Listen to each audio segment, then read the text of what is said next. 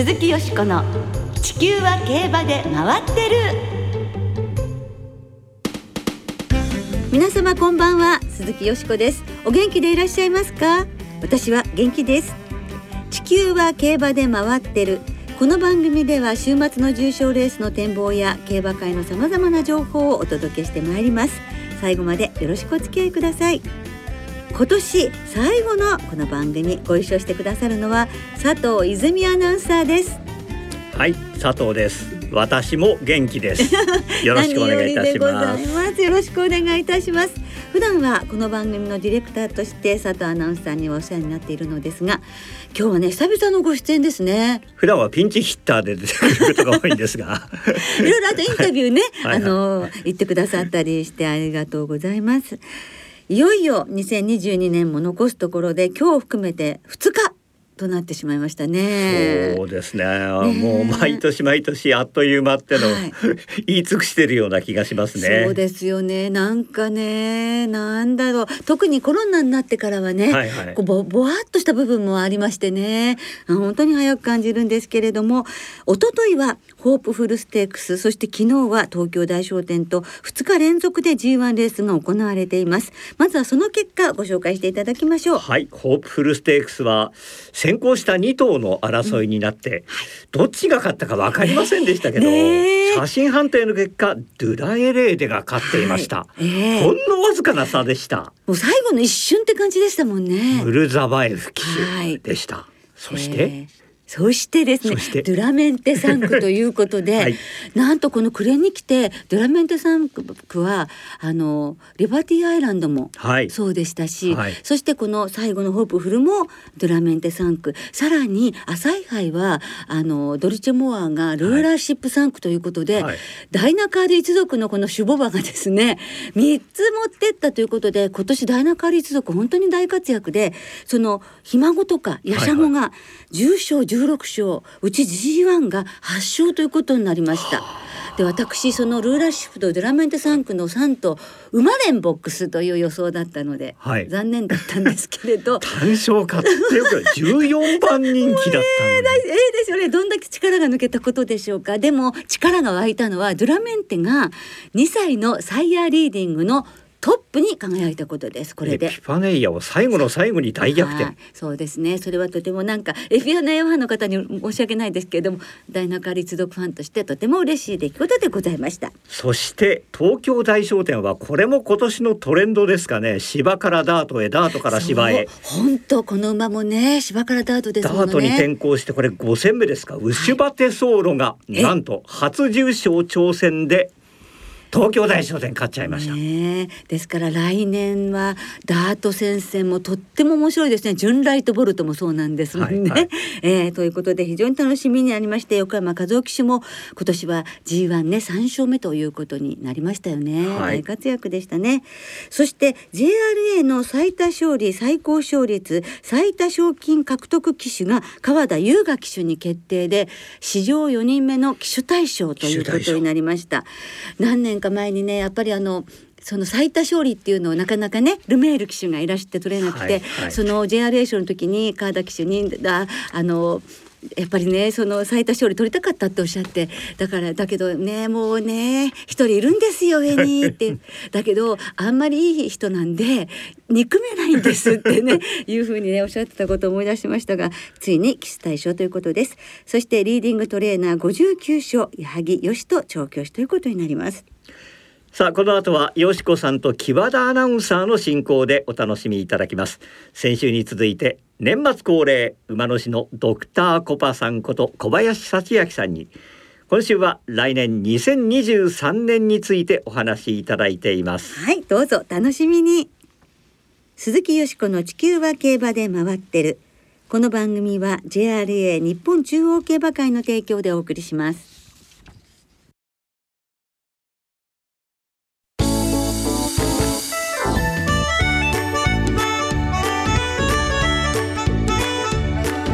鈴木よしこの「地球は競馬で回ってる」2023年はどんな年？ドクターコパさんインタビュー。先週に続き今週も馬主のドクターコパさんこと小林幸明さんをスタジオにお招きしてお送りいたします。先週は今年2022年を振り返っていただきましたが今週は来年2023年の抱負などについてお話を伺ってまいります、はいでは早速ご紹介いたしましょう小林幸明さんですこんばんはこんばんは。ドクターコパさんです。では早速ですけれども、今週は来年2023年のお話、もうすぐなんですよね。来年もね。まずは先週もお話しいただきました鬼門ルビーについてお伺いいたします。はいやはり来年の期待が高いのではないかとそうですね。思いまして。あの。えっと、フィーリングとルビーって、はい同じその村橋所属で、はいそれでまあ短距離の牝馬としては一番強いと思ってるんですね。はいでえー1月18日に船橋記念という彼女が去年勝ったレースがあるんですが勝ったレースはいその連覇を目指して、ええルビーと、まあ、フィーリングがはい出よう、はあでその様子によってルビーもお母さんにして、これはあのうんコパのリチャードの3区なんですよ。ええですからリッキーつけられるんで、ええそしたら、ね母父リチャード、ええ父コパのリッキーっていう子供ができるんですね。もうコパブランドになるわけですね。本当100%コパブランドですよねうん。それも一つの大きな夢ですよね。はいだだからもう早めに引退させて子供作るのも手かななんて思って外国みたいな感じ。来ましたよいやいや、ですねコパ牧場ですよいやいや 神社は作るし牧場は作る何なんだこの親父ってそしたらコパナフィーリングの方もまあそれでその同じレースでええ。おお母さんにということで、まあ、これはあのはい。リッキーをつけつけますので、うん3年後が楽しみたいとかなんか言いながら。今から来年の2歳のデビューを迎える間っていうと早い話のうんような気もしますけども、はい。来年デビューを迎える2歳は何頭ぐらいいるのですか、えっとね中央14号頭なんですが、ええ。この中でやっぱり一番僕が期待してるのはあのラブミーちゃんの最後のラブミーちゃんがもうちょっと子供が産めないんで、はい、来年デビューしてくるはい。リッキー・ラブ・ミーっていう場面にしたんですけどはい。女の子だったから将来お母さんになれるじゃないですか、はいはい。そうするとリッキーとラブ・ミーちゃんのはい牝馬がいて、ええリチャードとラブ・ミーちゃんの牝馬がいるんですよ。ええ。だからこの両方のラブ・ミーちゃん系のリチャードとリッキーの牝馬がお母さんになってくれるんで、ええ。これは楽しみ。あとはあのーボビーに首ったけっていう場面をつけたの 昔ありましたよね歌の歌のタイトルね。なんかねボビーに懐かしい感じがします。上海ボビーの子供なんですけど、ええ。これあの牝馬ではい。あのハーツくらいの肌に上海ボビーついてんですよ。えボビーに首ったけ覚えておいてください、はい。これ出てきたら笑うね。それとね馬主になってとっても悔しいことが一つあって、ええ。当時あのエリシオの子供を買ったんですね、はい。ビクトリア・クラウン、ええ森塩っていう名前にしようと思ったんですよ、ええ。お話ししたことありますよあねなんかはいあのはいせこあー。の間もちょっとギャロップにもちょっと書きになられあのて、いわゆる、あの飲食店でもあります。そう。森塩をね。こ。の人が私風水ですが、はい。森塩を広めてたわけじゃないえですか。あの馬のお尻にね 森塩をしてたんですもんね。はい。ええ。だからその森塩っていう名前でエリシオの子供だから引っ掛けつけたんだけど、はい当時森島っていう馬が地方にいて通らなかったんですよ。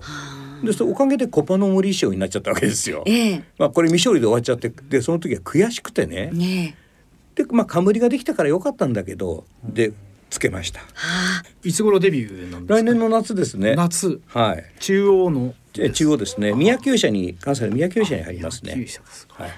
来年でねあのね基本的に考え方はもっと自由にもっと伸び伸びとっていうのがキーワードなんです来年の。だからまあそのこだわりを突き進むことも自由だし、ええこだわり続けることも自由なんだけど、ええ自分らしくもっと伸び伸びともっと自由にっていうのが来年のまあ風水の皆さんに対するテーマなんですよ。ええあとはやっぱりラッキーカラーなんかにしてもグリーンであったりオレンジであったり白であったりゴールドであったり、まあ、グリーンってどっちかっていうと育て上げるっていう色でもあるじゃないですか。安全とか安心とかね。あとねあの、はい。わかめ若い芽とか。わってね。芽吹くとかね。はい、でオレンジ色っていうのはまあ太陽の色でもあるんだけどこれって自分の夢に向かっていく色でもあるんですよ。だからもう自由になりたいって、まあ、色の代表みたいなもんでしょ。うんねえ。で白は基本に変えろってうんゴールドはタイミングよくですからこれ総合したらもっと自由にもっと伸び伸びとっていうふうになるわけですよね。うそういう年だからあのリスナーの皆さんもそういうそれが何を意味してるのかっていうこともちょっと考えてもらって、ええ。あの来年のテーマとしてね、まあええ。前回お話しした4文字の漢字ではい。書いておいてもらうとええ。いいのかな。うん。うん、あの開運アクションって何ですかって言われるんだけど自然に触れることなんですよ。で一番自然に触れるっていうと非日常じゃないですか。僕たち都会人にしてみてもそうだと思うんだけど、だから旅行っていうのが来年は最高のキーワードなんです。はい、だからもっとね閉じこもっちゃったに何年間か過ごしちゃったんで、やっうんぱり自然に帰りたいっていうのは当たり前のことなんじゃないでしょうかね。ね、そうするとコバさん旅行ってことになったらコバさんのお馬さんもやはり海外へというような、まあ頑張りたいですよね。ねえただ馬主のいいところは馬が走るっていう理由でどこでも行けますんでね。あ今もうすでにですね来年の数風水の話に ね進ませていただいてるんですけれども、そうすると色は緑、うん。オレンジ、うん。それ白、はあ、ゴールド金色でゴールドですよね、はい4色、うん。それからその自由にうん。なると。あと食べるものって言ったらまあ人間関係も大事なんで魚っていうのが人間関係をこう作ってくれるものでも魚。はい、はい。だから魚なんかをメインに食べたらどうでしょう。はあ。あとはお金も必要なんで卵鳥になりますからね。はあ風水風水ってあの鶏肉が金運にはいいっていう学問ですから、その元の卵も、ええ。はい、ですからあの年が変わって1月の20日が大寒なんで、はい。この日に生まれた卵はぜひ食べてもらった方がいい。そうですよね。1月20日生まれえの卵毎年そうだ。何何毎年。月毎年何日の卵っていうのがねそうですよね。運気はい。でやりましたね、1月20日の大寒の卵は最近ちゃんとみんな書くようになりました。はい。はい。これあの食べておくと1年お金に困らないっていう。あとは財布をました。はい。1月の15日とかええ。1月の20日に使い始めたりはい。買ったり。はい。で1月の20日過ぎて買っちゃった財布はええ。2月の4日の立春とかからああとは2月の11日から使い始めるなんていう建国記念日ですね。いいですよね、財布がこれから大事な時代が来ると、うん、僕はずっと30代の頃から財布だけ見てきた。お金持ちの財布やっぱりね金持ちはね 金持ちになるような財布持ってんだ。どんなのですか？でそれは革が高級とかじゃなくてすごく大事にしてる、はい。大切にしてるっていうことはい、よもやこの中にいないと思うんですが男の人で尻のポケットに財布入れてる人。ダメだね。あえお尻のポケットいけないんですか？まあ最悪だね。あーそあそれうですか。は大事にしてないってお尻に引いちゃうんですもんね。そう。ねそういう金持ち見たことないもん。なるほどね、そして今回もコパさんに素敵な開運グッズをお持ちいただいています。はい、まずですね、開運へとのこのうさぎの置物、もちろん金色でございまして、しいです目がオレンジ、そして尻尾がグリーンという具合で耳が白と すべて来年のカラーが入っております。そして可愛らしいねうさちゃんだから本当に。そして金運のストラップとキーホルダーです、両方に使えますこちらも素敵ですね。素敵ですね。お付けいただきたいと思います。えーコパさんのご好意でこれらのグッズをプレゼントいたします。番組のエンディングでお知らせいたしますのでどうぞお楽しみにしてください、はい。置物にはおみくじもついています。よしこさんどうだった？私早速いただいてみたら 中吉でございましていいじゃない。数字は何番だった？六十六番です。やるかもしれないね来年一発なんだろう一発って。何ですか何ですか一発意味深な。意味深な。ついに。ついに。ね。左の薬指見せなきゃいけないかしらそんなことがあったらいいんですけどね。いややりましょう。はばかりやりましょう。本当です。はい。じゃあはいそのように。は、はい。いありがとうございます。それはじゃあぜひこの番組で発表わかりました。はい。あとじゃあばラッキーナンバーを教えてください、いろいろ皆さん考えるんだけど僕は9とはい。3じゃないかなって思って九が先に行くんですね。はい。はい。なんかそうじゃないかなってうん。とこで三思ってですねでも。あと1と4とか、はい。これ1と4絡みっても面白いと思っているんですね。うん。でまああの宝くじはもう終わっちゃったんだけど来年のね馬券含めて、えーまあ、こういう数字は頭に入れておいた方がいいと思いますね。迷った時はね、はい、あと家の東側と西側と中心はきれいにしておいた方がいい。東西。うん、東からは良い情報が、はい西からはお金が、はい中心は決断力がと馬券には絶対必要じゃないですかこれ。全部ね本当ですよまあ掃除だけしておきましょう。はい、いろんな情報をね、えーいろいろと教えていただきました。では、コパさんが来年いろんなことなさいたいっていうお話もうんいろいろこう散りばめていただいたんですけれども、はちょっとまとめて抱負をお聞かせください。そうですね。まあ馬の方はね、あの一気の子供で勝ちたい。あとは神主としては銀座の八丁目のクラブ内にはい。神社を作って、お賽銭はチャリンじゃなくて、ワンかなんかよくわかんないけど、それで払わしたい。はい。あとはですねやっぱり自分自身でもっと自由にもっと伸び伸びと、ううんん競馬やってみたいなって思いますよね。ははい。い。それが本当幸せそうでね。なんかねとっても見ていても本当に羨ましく感じますけれども。あーそれでは来年のうん。コパさんのうん。ますますのご健康とご繁栄、はい。そして相場の活躍ね。みんなのはい。活躍を心よりお祈り申し上げます。はい。先週と今週と2週にわたりどうもありがとうございました。では最後にプレゼントのお知らせです。今日ゲストでお越しいただいたドクターコパさんこと小林幸明さんのご好意により開運の干支うさぎの置物を3名の方に開運の干支うさぎのストラップを10名の方にプレゼントいたしますご希望の方は番組ウェブサイトのメール送信フォームから開運グッズプレゼント希望とお書きの上プレゼントの送り先おところお名前を必ず書いてご応募ください。締め切りは1月6日金曜日です。たくさんのご応募お待ちしております。鈴木よしこの地球は競馬で回ってる。ここからは来年2023年最初の重賞東西の金杯を展望していきますえー、2023年最初の競馬は中山中京2つの競馬場で1月5日にスタート。中山で中山金杯そして来年も中京で京都金杯が行われます、はい。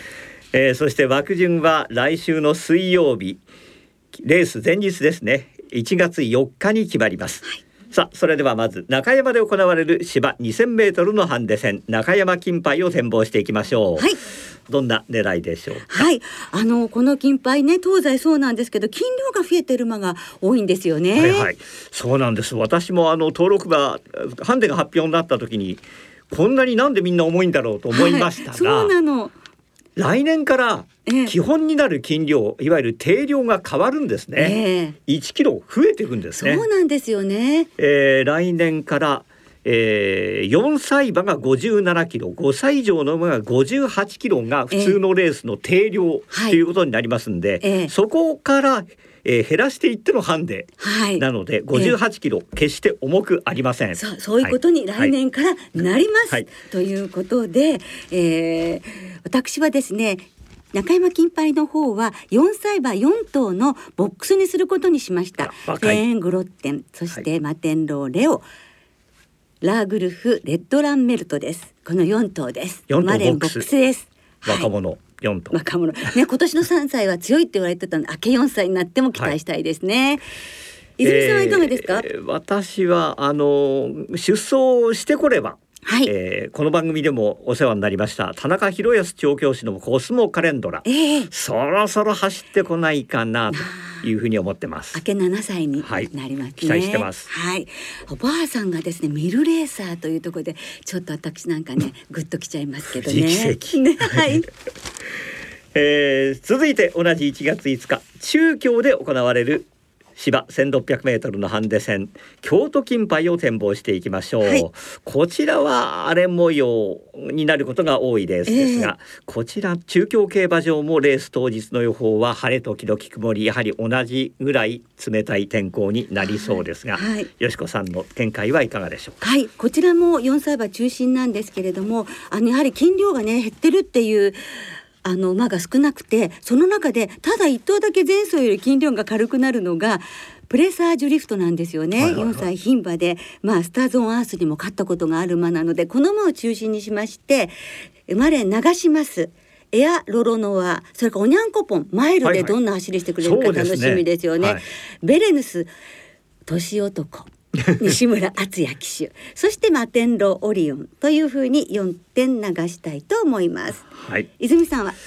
えー、私こちらも出てこれるかどうかちょっと微妙なんですが、ええ。前線馬ワールドバローズがうん。なんとか頑張ってくれないかなと、はい。い、ずれも穴で狙ってます。はい、今のところ4分の1の抽選ね突破してほしいです突破してね。欲しいな。ね。はい、はい、皆さんからいただいたメールご紹介しましょう。お願いします。オーサムエアプレーンさん、土屋正光さんのプレゼントレーシングプログラム届きました。送りました。よかったです、はいおめでとうございます。中山金杯アドマイヤビルゴ京都金杯ヴィクティファルス。ワールドエースさん中山金杯マテンローレオから。村山オリンピック2023中山金杯マテンローレオラーグルフ明け4歳ワンツー京都金杯はイルーシブパンサーの復活かマテンローリオンで2マテンロー2頭の金杯になるかと。バーコさん。中山金杯はゴールドスミス。京都金杯はベレヌス。中堅さん中山金杯ウィンキートス引退戦になると思いますがこれにかけます。などなど、はい。今回もたくさんのまだね登録馬だけなんですけど、ね。予想いただきました、ね、皆さんやっぱり検討していらっしゃるんですね、はい。たくさんの予想ありがとうございます。まあ最後の今年最後もですね時間の都合で全部をご紹介できなくて申し訳ありませんがありがとうございました。はい、えー来年からも重賞予想は番組ウェブサイトのメール送信フォームから金曜日の正午までにお送りください来週は新山記念フェアリーステークスの展望を中心にお届けいたします。新年最初の放送は1月6日。いつも通り金曜日の夜8時30分からとなります。お聞きの皆さんの予想もぜひ教えてくださいね。お待ちしています。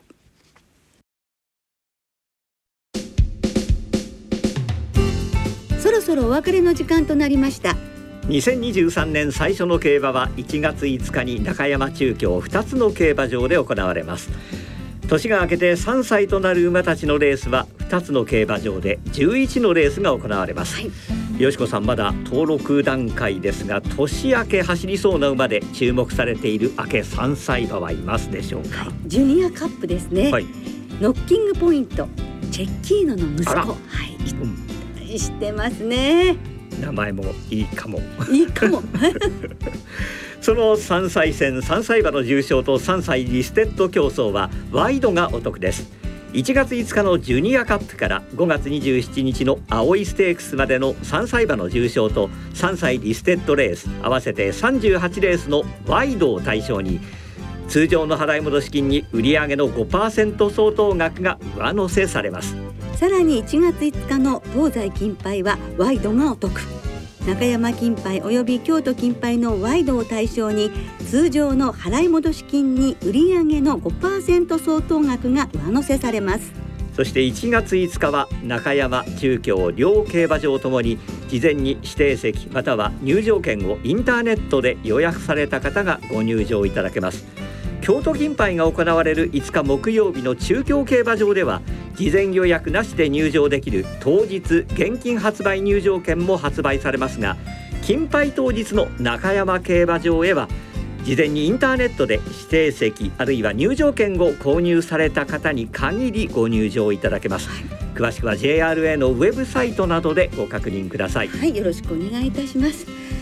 さてこの番組を2018年から5年間ディレクターとして支えてくださいました佐藤泉アナウンサーが今年いっぱいでラジオ日経を退社されることになりました。はいこの番組に関して言いますと、ええ船山アナウンサーが5年間担当して、はい。引き継いでの5年間でした、うん。えーなかなか、ええ。あのよしこさんに存分におしゃべりいただけるようなええ時間をお取りできなかったのあいやがちょっと十残念で。いえいえとんでもございません。これからもっともっとよしこさんにお話しいただけるような企画を 公認の皆さんにあの託したいと思ってます。どうもありがとうございます。入社されてから、はい。えー本日まで何年間ですか？41年ですね。